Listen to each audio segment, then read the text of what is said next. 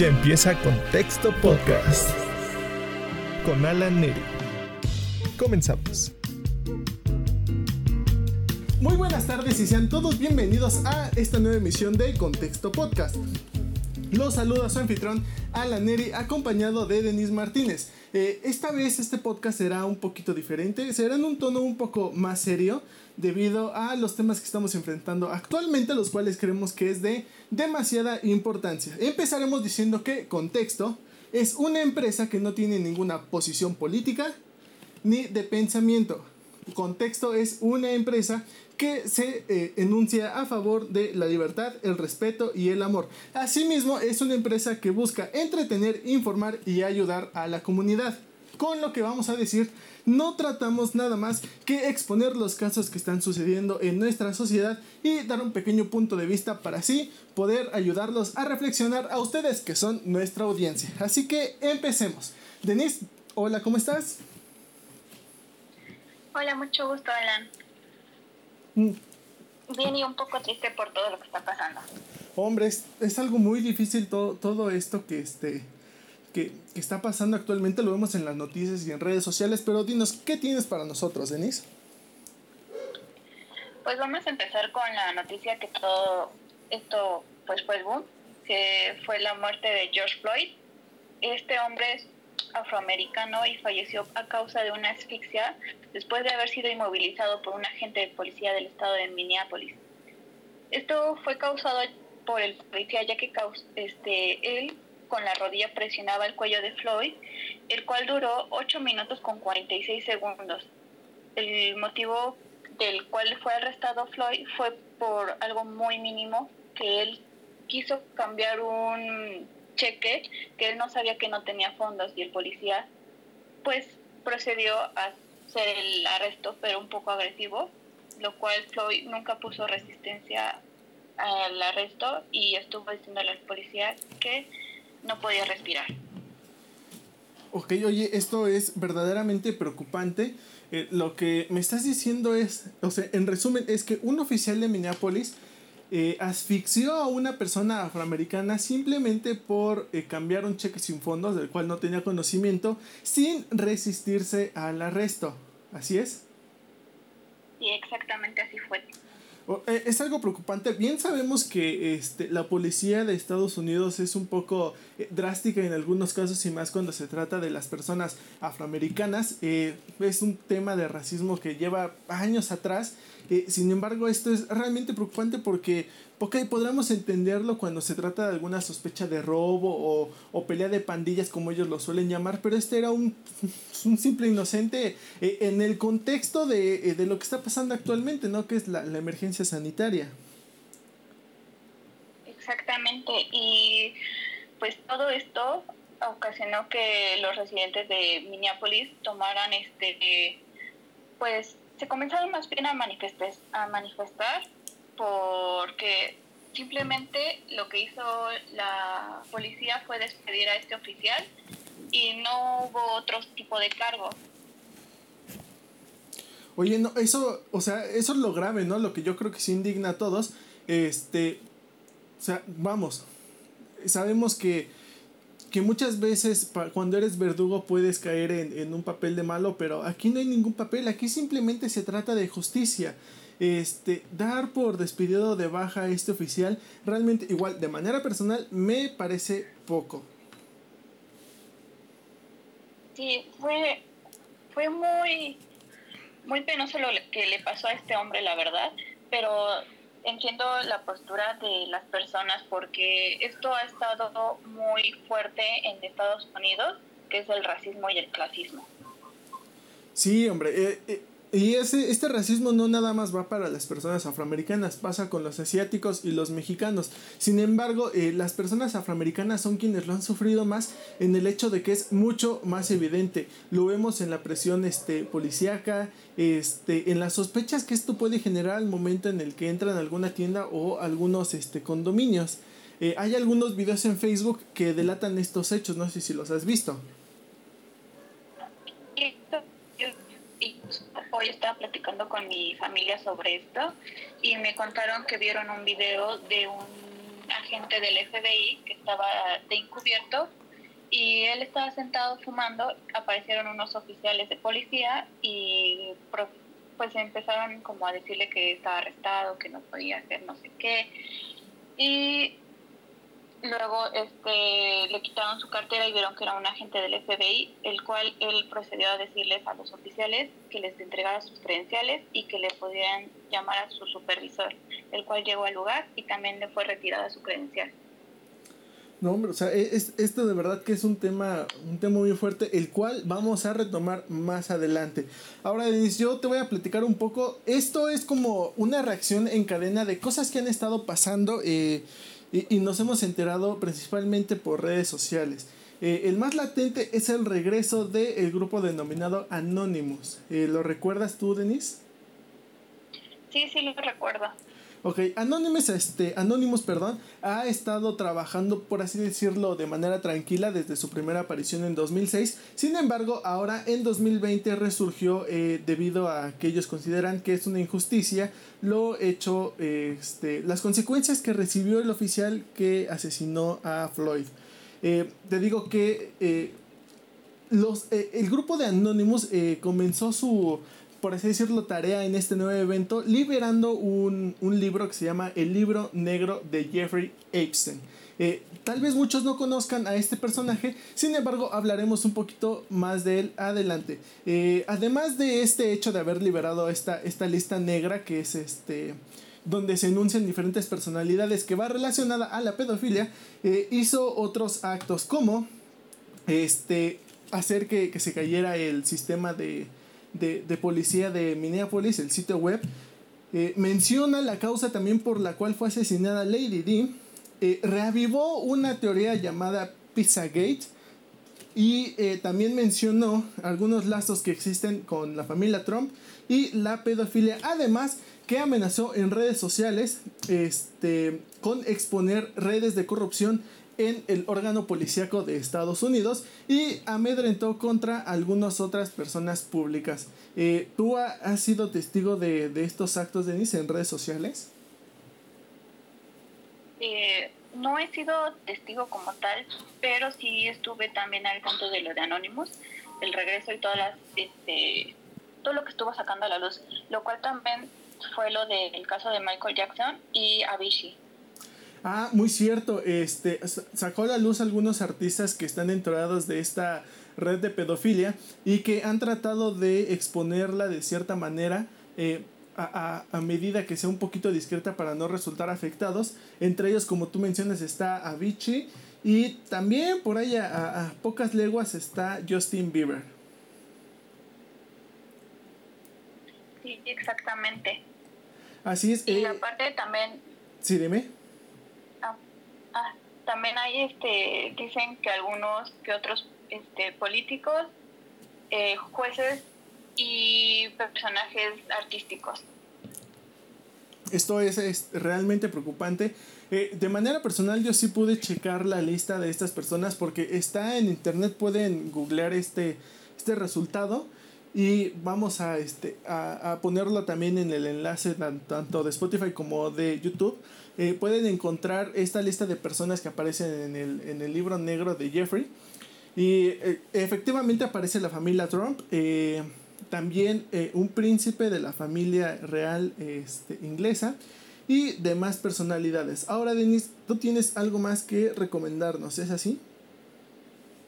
Sí, así es. Este, también no se olviden de visitarnos en nuestras redes sociales. Eh, y que tenemos para ustedes en Facebook. Ok, perdimos por un momento la señal de Denise, pero les recuerdo que las redes sociales van a estar apareciendo aquí abajo este, podrán seguirnos y compartir el contenido que está hecho especialmente para ustedes. Tampoco se olviden de visitar el sitio web vermut-p.com. Perdón. Este, Denise, muchísimas gracias por el aviso. Estamos, si, si tenemos un poquito de dificultades con la llamada debido a este, la distancia, nos seguimos cuidando. Hashtag quédate en casa. Eh, pero muchísimas gracias por estar aquí al pie del cañón, Denise. Pues nada, la verdad me gusta hablar sobre estos temas y pues compartirlos con todos los que nos oyen. Así es, ahora, ¿también habéis escuchado este, sobre esta personalidad que menciona este Jeffrey? De Jeffrey, sí, ya había escuchado de él y bueno, para los que no sepan, fue un empresario filántropo que fue arrestado en 2006 por actividades sexuales de pedofilia. En el 2019 fue encontrado muerto en su celda y sacó, como ya mencionaron, en, la, en el libro negro está el nombre de Jeffrey. También cuentan con los nombres de la familia Trump, Mick Jagger, Naomi Campbell y la familia real inglesa, como estabas mencionando. Jeffrey cuenta también con un documental en Netflix, el cual se llama Asquerosamente Rico. Sí, eh, no he tenido oportunidad de checar este documental en Netflix. Eh, ahora que tenga un chance en la noche lo voy a ver. Es realmente interesante. Y sí, Jeffrey es una personalidad que podríamos decir es el, es el más expuesto en casos de pedofilia y sexualidad infantil de, de casi todo el mundo. Se relaciona, bueno, se dice que tenía una isla de la pedofilia en el cual Trump era un, un, asociado y era como un, dealer de, de pornografía infantil, por así decirlo estuvo en la cárcel y murió. Eh, murió apenas el año pasado por unas causas medio extrañas. Pero eh, eso sí, Anonymous nos acaba de regalar su lista negra, como les decía, y Denis nos dijo donde podemos encontrar varios nombres de personalidades. Eh, es algo muy padre porque se puede, es como un pequeño hilo para poder empezar a hacer justicia, ¿no crees, Denis? Exactamente, creo que ahí también podremos darnos ideas y ver quienes realmente están envueltos en todas estas pues asquerosidades. Sí, porque realmente es algo impresionante. Ahora, Denis, sabemos que estos temas son un poquito fuertes. Eh, yo estoy acompañándola de un pequeño vino. No sé tú qué estés tomando, Denis. Un vaso de agua. Excelente, Denis. Nos estamos cuidando al 100. Hashtag quédate en casa y cuida tu salud. Perdónenme alcoholismo. Quizá en este episodio estoy tomando más que en los anteriores, pero realmente... Eh, me cuesta un poquito de trabajo hablar de esto ya que eh, es un poco de un poco de cuestión de coraje interna que no, no se puede hacer justicia con, con estos casos simplemente en algo tan sencillo como evitar el racismo es, es algo que no, no puedo seguir aceptando eh, ahora empecemos otra vez con los temas liberados por Anonymous. Eh, el asesinato de Lady D. esta es una, una princesa que fue murió en un accidente automovilístico, pero Anonymous acaba de decir que realmente fue asesinado y fue planeado por la reina Isabel. Eh, este asesinato fue planeado ya que Lady Di tenía eh, información y planeaba este, sacarla a la luz información sobre las redes de eh, pornografía infantil y pedofilia en la este, familia real inglesa. Concretamente para el, el, que estaba involucrado en esta, en esta red era el príncipe Andrew. Eh, la reina Isabel, según Anonymous, fue quien la mandó a matar para silenciarla y que no saliera a la luz esta penosa información. Además, seguimos con este tema de la pedofilia porque te digo, es como un, efecto eh, avalancha, bola de nieve. Eh, ¿Tú has escuchado hablar del Pizzagate? hubo un tiempo en que se mencionó mucho, pero ya no lo habías vuelto a escuchar después de Sí, eh, concretamente este, este fenómeno ya tiene un, un, buen tiempo. Empezó en el 2016 con eh, unos correos filtrados entre Hillary Clinton y John Podesta, quien John Podesta se ha este, identificado como un pedófilo, sin embargo no, no, se, no se ha llevado como tal. Este, eh, los cargos hacia él. En estos correos se hablaba de manera extraña de comida, concretamente de ingredientes de pizza. Eh, analizaron este tipo de correos y se llegó a la conclusión de que exactamente eran códigos para hablar sobre pornografía infantil y pedofilia. Ahora, este podríamos decir que es la punta del iceberg. Eh, ya que este, mm, se me olvidó el nombre, este Podesta tenía eh, unos correos también con un propietario de un lugar llamado Comet Ping Pong, situado en Washington. Comenzaron investigaciones, perdón, comenzaron investigaciones sobre este lugar y se llegó a la teoría de que aquí era como un club exclusivo de pedofilia y pornografía infantil donde eh, los pequeños niños eh, cantaban y bailaban a disfrute de magnates. ¿Tú habías escuchado de esto? Eh, no había escuchado como tal, pero apenas en Twitter ayer estuve viendo un video que salió a la luz sobre lo que estás mencionando y efectivamente estaban hablando de ingredientes de comida y más de la pizza. Eh, también, por lo que me llegué a enterar, hubo víctimas, bueno, unas niñas que fueron este, abusadas por Trump, que eran creo de 12 años, 13 años, fueron dos chicas y un niño. Yo no sabía esa, esa información sobre Trump. Sí sabía que él eh, también acudía a este lugar y también hay, hay, evidencia de que este Podesta visitaba frecuentemente el lugar llamado Comet Ping Pong. Este, ahora, eh, esto se retomó de nuevo ya que Anonymous igual, gracias a la lista filtrada por ellos, se encontró el nombre de Podesta que es el, el, este, el, político que tenía correos con Hillary Clinton y el dueño de este restaurante llamado Comet Ping Pong. Eh, lo cual podría reafirmar las teorías de que este era un lugar de pedofilia en sí. Eh, ahora, tú lo mencionas, había algunos artistas como Avicii y este, yo lo dije, Justin Bieber, que han dicho en sus videos de forma y música de forma un poco ah, escondida, en forma de mensaje secreto, eh, tratando de revelar toda esta red de, pedofilia. ¿Es cierto, Denise? Sí, exactamente. Ah, tienen videos donde hablan de estos temas y donde quisieron como mandar señales para pues prevenir y que también la policía investigara, pero pues, a Vichy por desgracia lo callaron. Sí, ah, esa es otra parte de la información que estábamos viendo, que este, Avicii realmente no había muerto, sino este, igual que los demás, eh, las demás personalidades que han tratado de, de exponer esto, pues fue asesinado.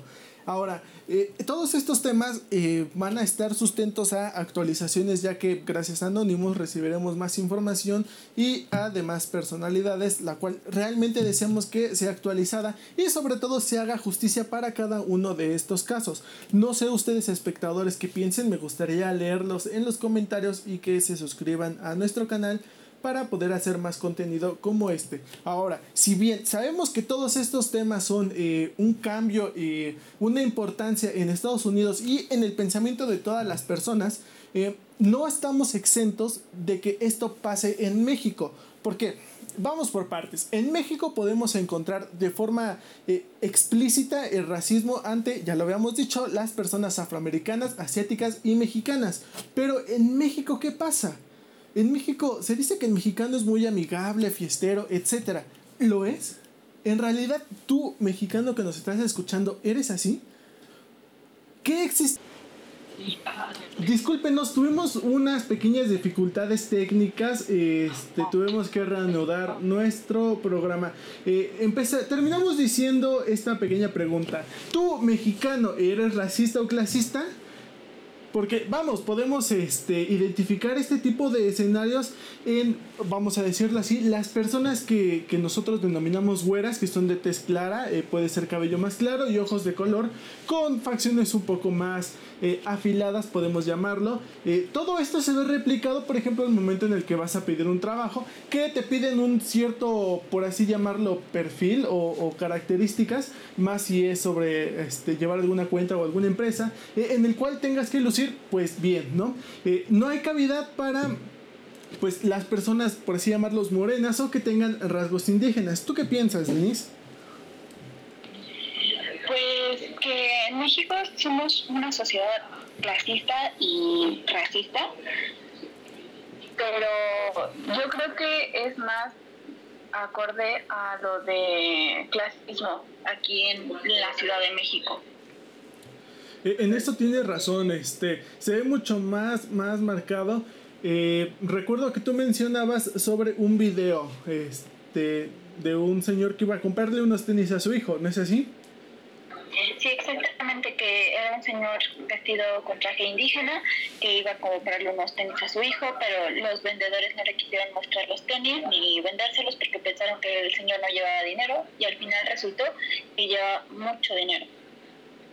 Sí, hombre, este tipo de ejemplos los podemos ver eh, de manera muy común en redes sociales. Sin embargo, lo que es cierto también es que el mexicano, por así llamarlo, común que podemos encontrarnos en el transporte público, le huye a este tipo de personas que eh, son mal llamadas indias son realmente personas indígenas que van con su vestimenta, una vestimenta de colores, se alejan de ellos, piensan que les van a pedir dinero o en dado caso de que sean algunas personas que necesitan de este dinero, lo hacen hacia allá como si fuera alguien, leproso o, vamos, qué sé yo, alguien que tenga que, que, llevarse la esquina y hacerse menos, mientras que no es así. Ahora también eh, me acaba de venir a la mente el ejemplo de todo el, el hate que recibió esta Yalitza Aparicio cuando fue todo lo de Roma. Eh, todo se centró no a su actuación ni a su colaboración, sino a su persona física, que era una persona indígena, sus rasgos, que era una, este, empleada doméstica que qué hace ahí. Todo este tipo de clases es racismo y clasismo que hemos estado viendo.